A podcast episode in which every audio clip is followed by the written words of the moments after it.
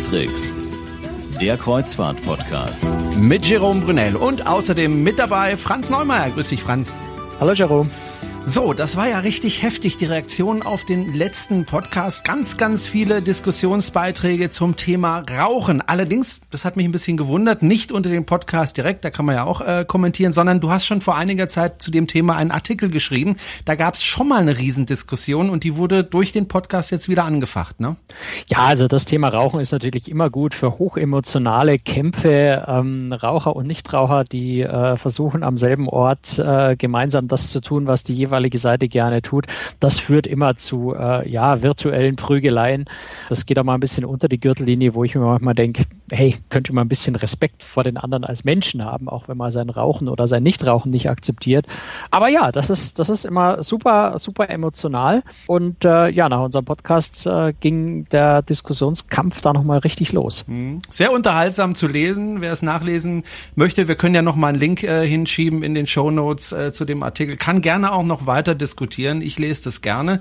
Und was ich nicht verstehe, ich meine, man könnte sich doch auf folgende Formel einigen. Also so sehe ich das. Ich bin ja, ähm, ich will sogar sagen, militanter Nichtraucher. Also mir geht es wirklich furchtbar auf den Käse. Gleichwohl möchte ich den Rauchern auch ihre, ihre, ihre, ihr Laster nicht wegnehmen. Ich denke mir immer, die Freiheit des Einzelnen hört da auf, wo ich die Freiheit der anderen einschränke. Also äh, ich, mir ist es völlig egal, wenn jemand raucht. Wenn ich davon nicht betroffen bin, soll der sich gerne äh, da die Lunge teeren.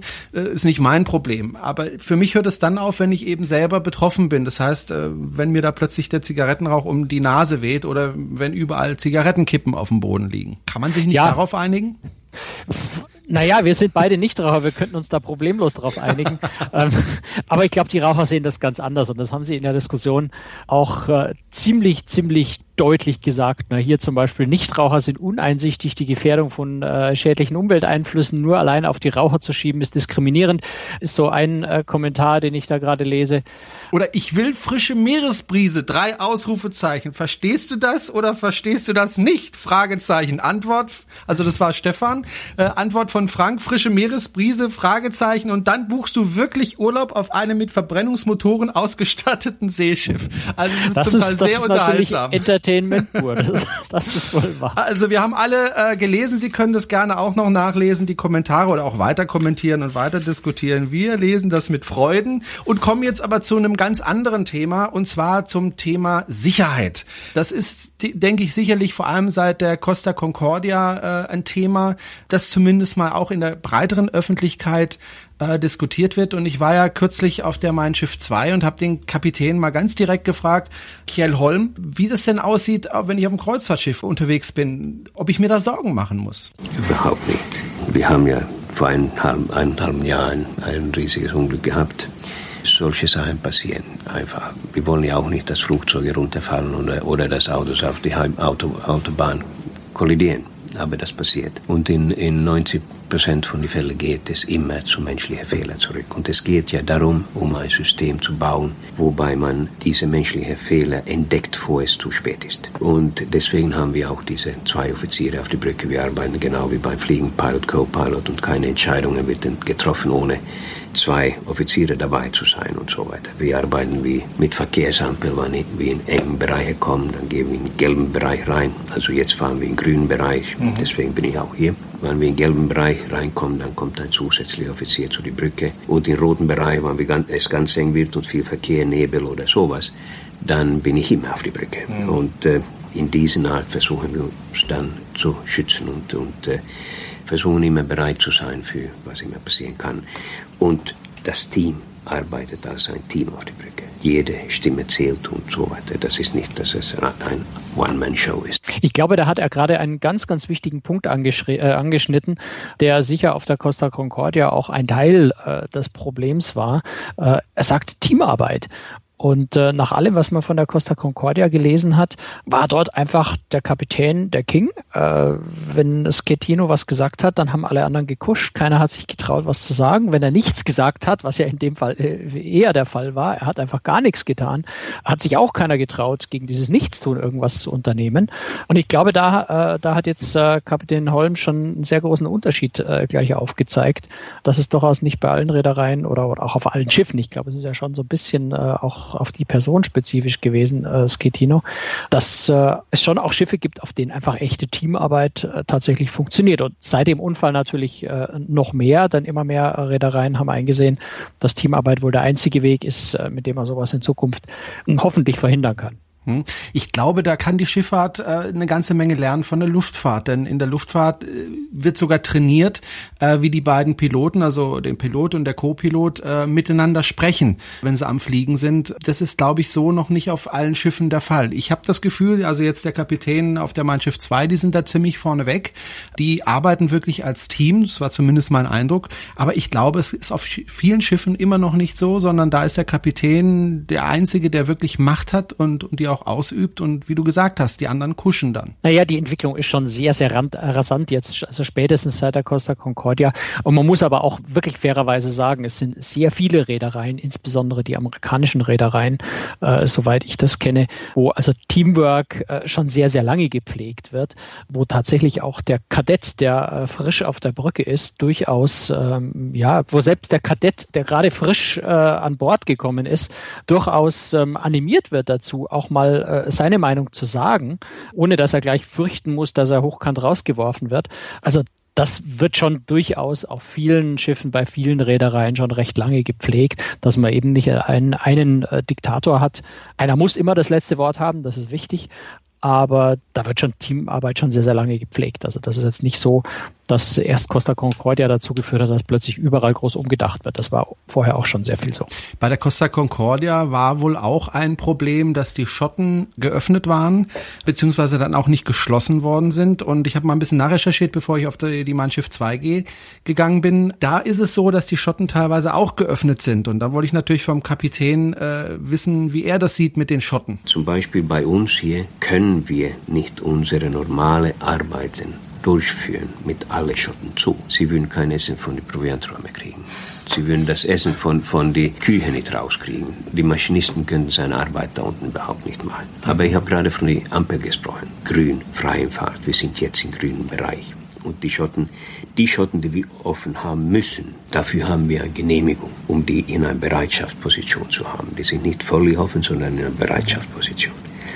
Und dann können Leute durchgehen und seine Arbeiten tun. Wenn wir dann wieder in den gelben Bereich kommen, also das heißt nahe an Land auf einer Seite, Nebel, viel Verkehr oder sowas, äh, eine Begrenzung zu unserer Navigation, dann gehen wir in den gelben Bereich rein.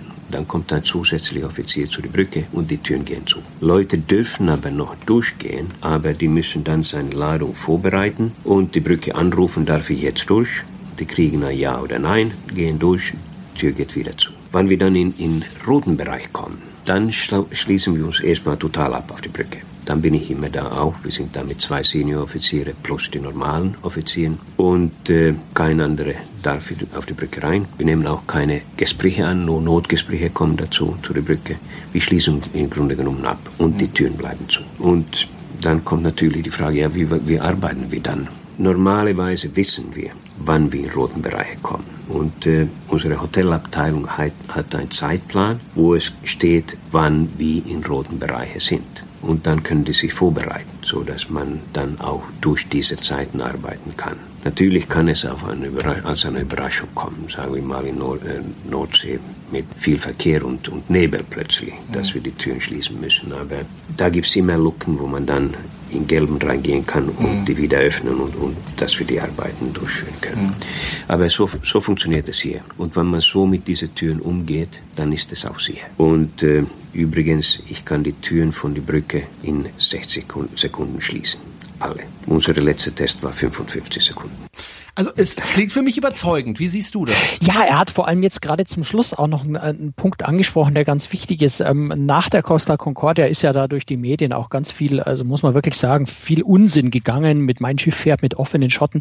Da gibt's in den Vorschriften, in den internationalen Sicherheitsvorschriften, an die sich alle Schiffe halten müssen, gibt's gerade zum Thema Schotten sehr, sehr detaillierte Anleitungen, Anweisungen, wann welcher Typ von Schotten unter welchen Bedingungen offen oder geschlossen sein sein darf oder muss, wann unter Umständen, wie er es beschrieben hat, eine Ausnahmegenehmigung möglich ist. Und da werden zum Beispiel auch verschiedene Typen von Schotten äh, beschrieben, eben zum Beispiel solche, wie er genannt hat, die schnell schließenden, die unter Umständen länger offen bleiben dürfen als solche, die eben länger zum Schließen brauchen. Also da gibt es ganz, ganz detaillierte technische Vorschriften und an die halten sich natürlich die Schiffe auch, denn das wird natürlich auch regelmäßig kontrolliert. Also wenn, wenn das nicht eingehalten würde, wäre auch jeder Hafen im Prinzip berechtigt, bei einer Kontrolle so ein Schiff an die Kette zu legen, solange bis sowas repariert ist.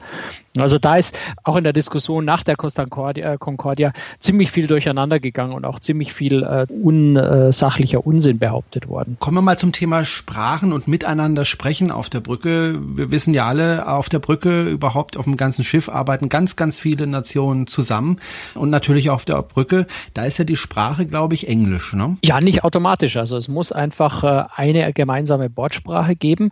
Meistens ist das Englisch, äh, kann auch mal Italienisch zum Beispiel sein. Aber natürlich ist es sinnvoll.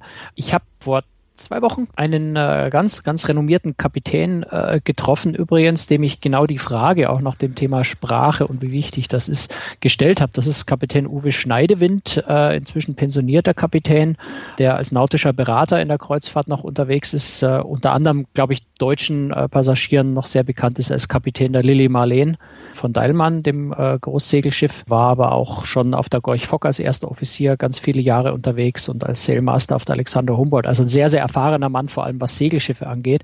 Wie gesagt, jetzt nautischer Berater und ich habe ihn letzte Woche oder vor zwei Wochen getroffen und habe ihm genau die Frage gestellt, wie wichtig ist es denn, dass die Navigationscrew vor allem auf der Brücke dieselbe Sprache spricht, idealerweise vielleicht sogar äh, die gemeinsame Muttersprache hat? Ähm, das mit der Muttersprache ist schwierig, weil in der Navigation der Ausführende, der ein Ruder bewegt, im Regelfall ein Mannschaftsdienstgrad ist. Alle Wachaufzieher müssen natürlich die gleiche Sprache sprechen wie auch der Kapitän. Bei der Costa Concordia hat es sich auch herausgestellt, dass der Rudergänger zu wenig Englisch verstand, um die Kommandos korrekt zu verstehen. Das hat sich für das Unglück nachher nicht mehr ausgewirkt, weil der Kapitän ja selbst den, äh, die Automaten ausgeschaltet hat und das Schiff dann geführt hat. Ansonsten ist es aber so, alle Besatzungsmitglieder müssen heutzutage ausgebildet sein, Piraten abzuwehren, Bombendrohung, Bombensuche durchzuführen, die Einweisung der Passagiere, die ja häufig aus sehr unterschiedlichen Nationen kommen. Und dafür ist vorgeschrieben, dass eine verbindliche Bordsprache festgelegt wird. Äh, das ist auf gut geführten Reedereien und bei gut geführten Schiffen dann auch so, dass das überwiegend funktioniert. Wenn sich aber die Besatzungen aus bis zu 30 verschiedenen Nationen, die sich unter anderem zum Teil noch gar nicht grün sind, zusammensetzen, ist es völlig klar, dass es ganz, ganz schwierig ist, die zur gleichen Sprache zu bringen.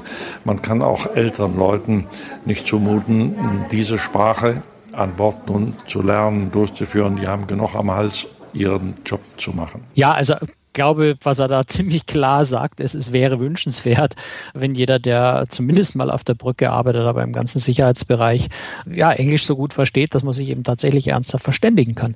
Und auf der Concordia scheint es da äh, ja doch ganz erhebliche Probleme gegeben zu haben. Nicht nur bei den Anweisungen vom Kapitän an den, äh, an den Steuermann, ähm, sondern auch dann bei der Rettungskrew insgesamt. Also ich glaube, da hat die Schifffahrt tatsächlich äh, noch äh, einen kleinen Nachholbedarf. Ich komme nochmal auf die Luftfahrt zurück. Äh, wenn da gefunkt wird zum Beispiel, gibt es ganz bestimmte Sprechgruppen. Englisch ist vorgeschrieben. Im Cockpit muss es nicht Englisch sein, ist es aber oft. Aber zumindest sind die Leute trainiert, da auch in Sprechgruppen zu sprechen, damit es einfach keine Missverständnisse gibt. Weil Missverständnisse können in der Fliegerei natürlich sehr viel schneller fatal enden als, als bei der Schifffahrt. Aber auch da gibt es, denke ich, auch Situationen, wo einfach schnell reagiert und schnell gehandelt äh, werden muss in der Nähe von einem Hafen oder im Hafen, wenn irgendwas nicht so läuft, wie es soll. Da hat, glaube ich, äh, die, die Schifffahrt noch so ein bisschen Nachholbedarf. Ich weiß nicht, also es gibt ja auch Fälle in der Luftfahrt, wo aufgrund von, von sprachlichen äh, Nichtverstehen Unglücke passiert sind. Ich, muss sagen, ich weiß nicht, ob United Airlines das noch macht. Äh, ich bin schon länger nicht mehr geflogen mit United, aber früher gab es immer auf Kanal 9 auf den Audiokanälen, konnte man, man ein bisschen Glück hatte, hatte der Kapitän das aktiviert, konnte man den Funkverkehr mithören.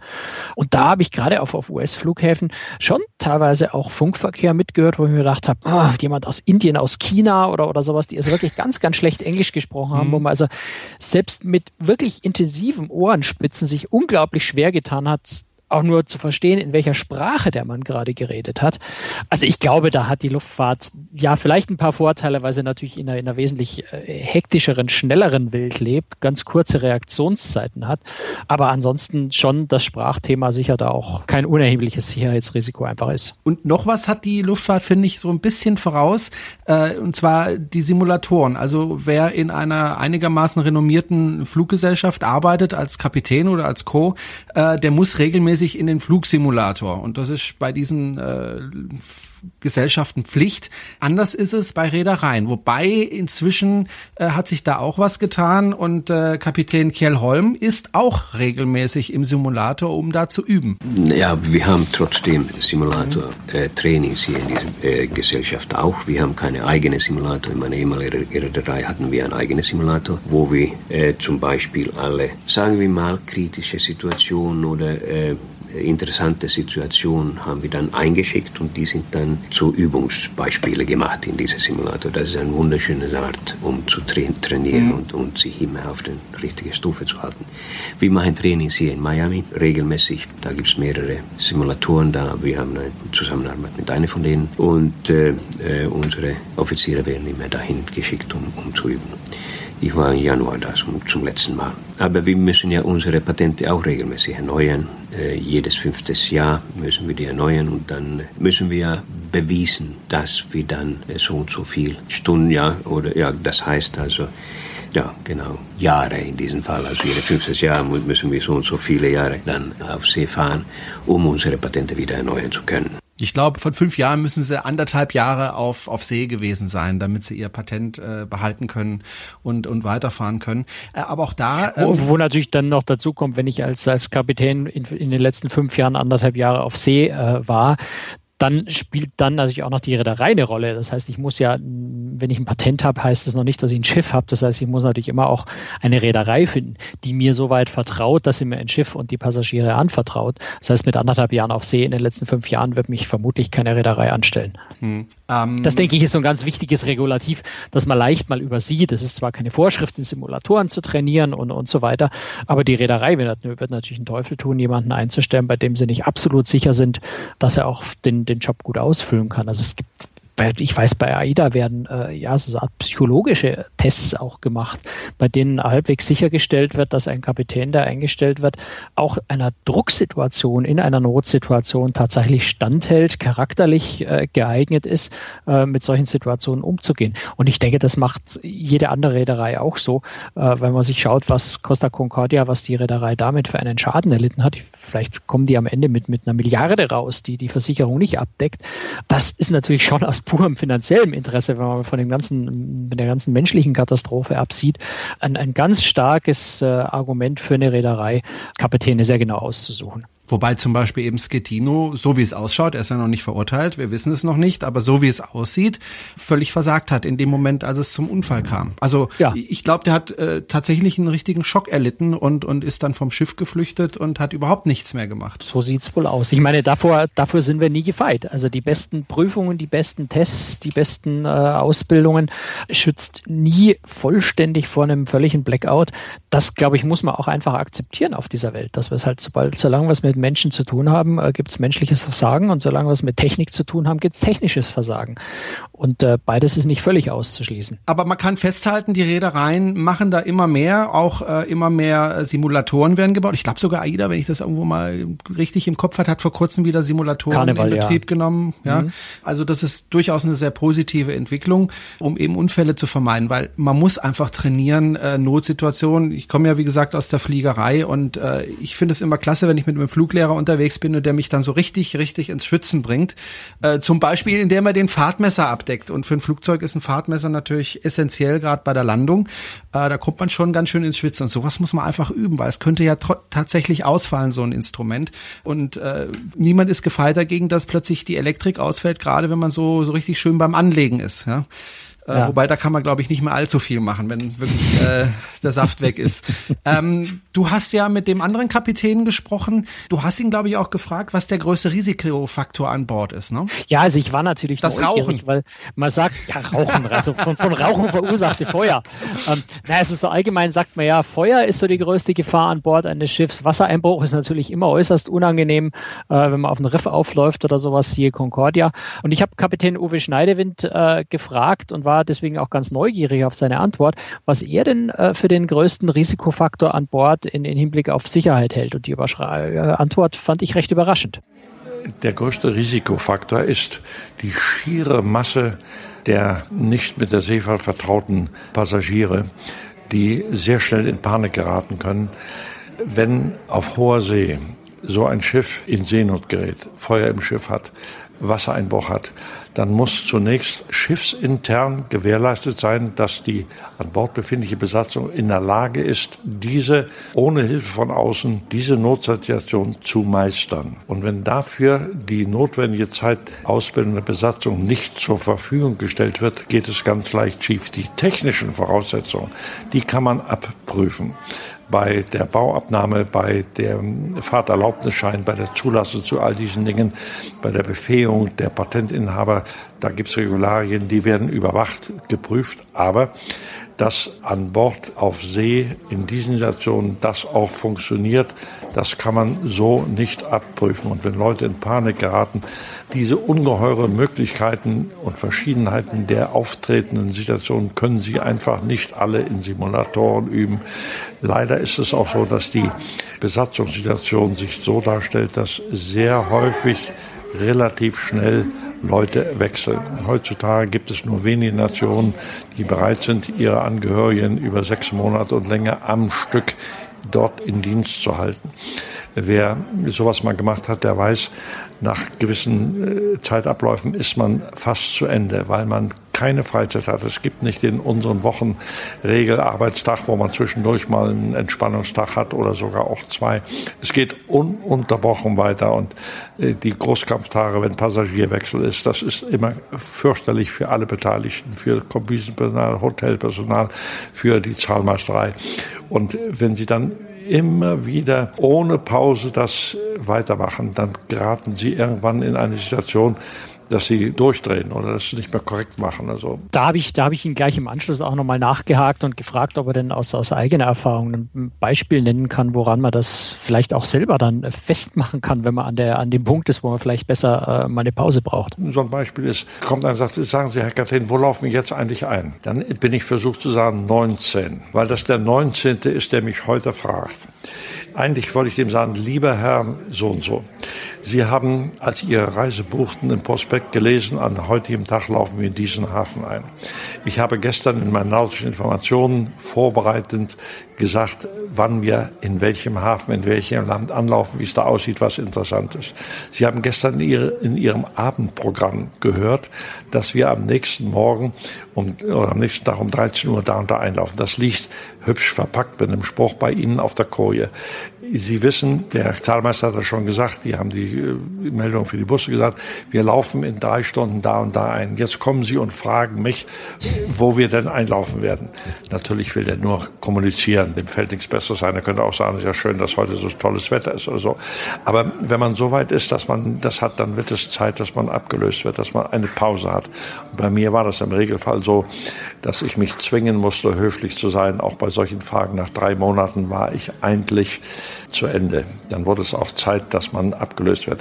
Wenn die Führung nicht wirklich zufrieden ist und gelassen ist, das äh, strahlt auf die Besatzung aus. Und wenn die Besatzung das merkt, dann strahlt es auf die Passagiere aus. Und die Passagiere haben ein ganz feines Gespür dafür, ob es Probleme an Bord gibt, ob Leute überfordert sind.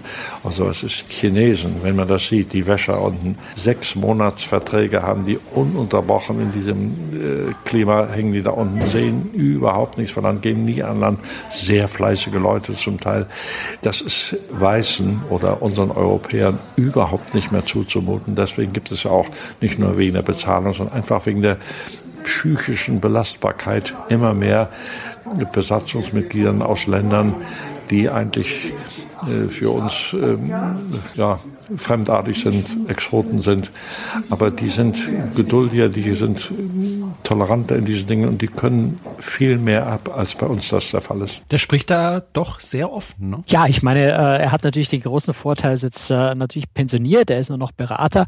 Ähm, er kann natürlich auch ein paar Dinge aussprechen, die vielleicht äh, jemand, der noch in, in Brot und Dienst steht und vielleicht die nächsten 20 Jahre noch einen Job irgendwo braucht, äh, vielleicht nicht so deutlich aussprechen würde.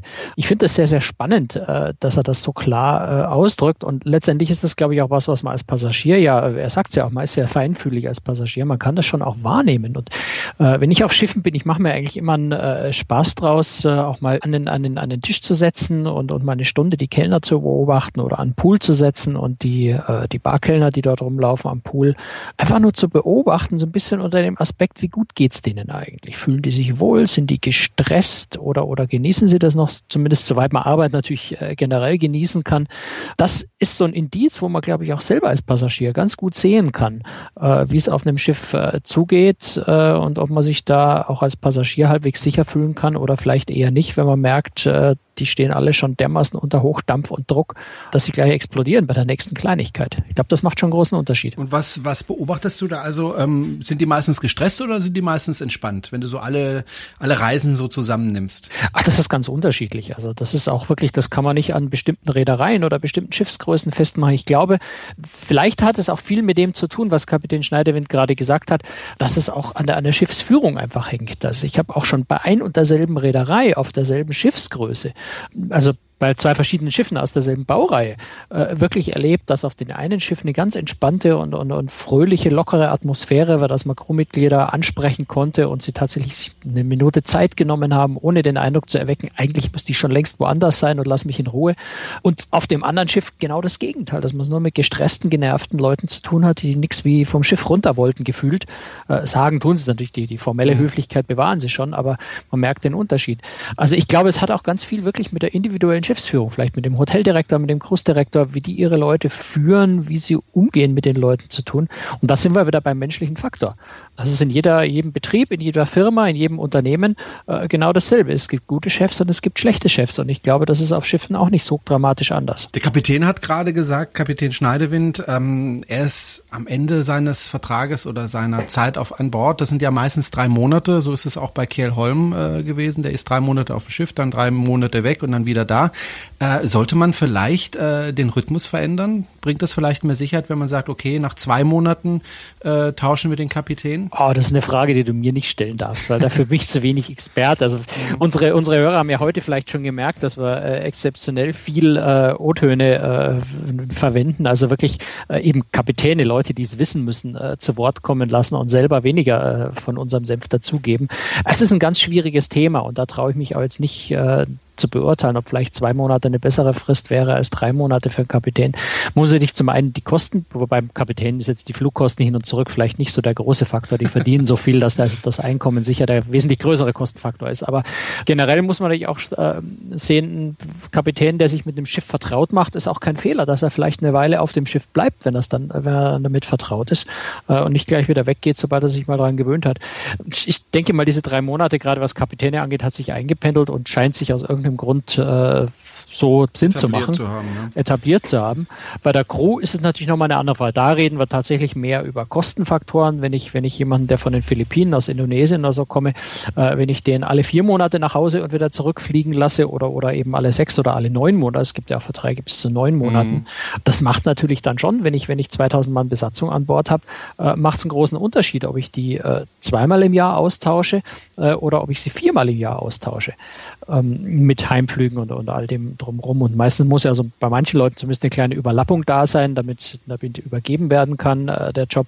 Also das ist natürlich auch eine Kostenfrage, muss man ganz ehrlich sagen. Kapitän Schneidewind, du hast es ja vorhin gesagt, er fährt nicht mehr zur See. Würde er denn gern wieder mal auf ein Schiff gehen? Also ich habe ihn, ich, ich glaube schon, dass er ganz gerne wieder auf, auf, auf seine Segelschiffe gehen würde. Ob als Kapitän, weiß ich nicht so genau. Aber was mich vor allem interessiert hat, weil er ja vor allem auch die großen Schiffe äh, kritisiert hat, gesagt hat, gerade die großen Passagiermassen äh, sind, sind so der Risikofaktor, den er als Hauptfaktor identifiziert. Ich wollte von ihm vor allem wissen, ob es ihn persönlich reizen würde, tatsächlich mal das Kommando auf einem von den großen Schiffen zu übernehmen. Nein, mein Werdegang erlaubt das nicht. Ich habe eine Aversion gegen diese großen.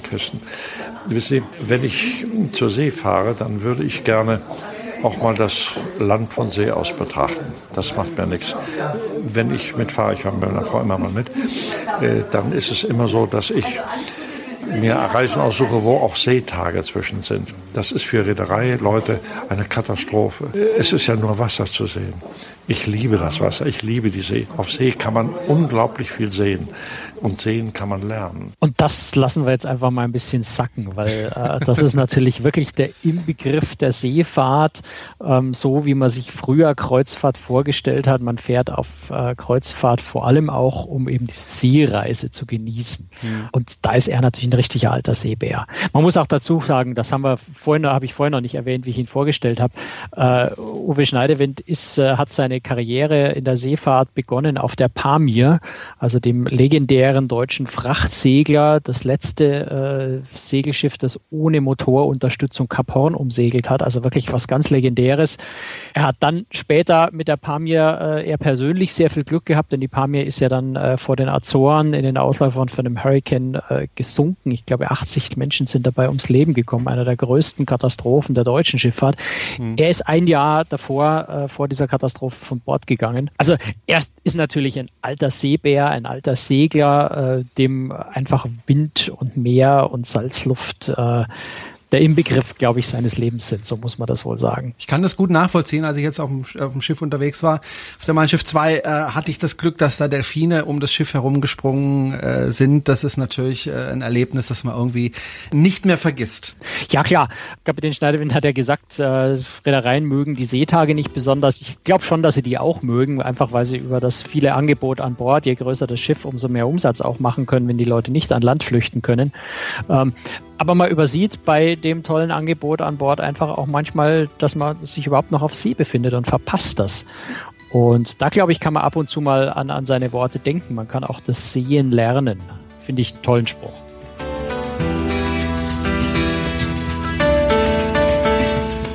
So, nach dieser, wie ich finde, wirklich schönen Folge, das war die 21. Folge von Cruise Tricks, träumen wir alle von äh, schönen Reisen, vielleicht mal auf Segelschiffen, wobei die auch ein bisschen teurer sind, muss man auch dazu sagen. Aber davon träumen kann man ja und wir hören uns dann wieder in einer Woche. Wir sind Franz Neumeier und Jerome Brunel. Tschüss, Franz. Servus.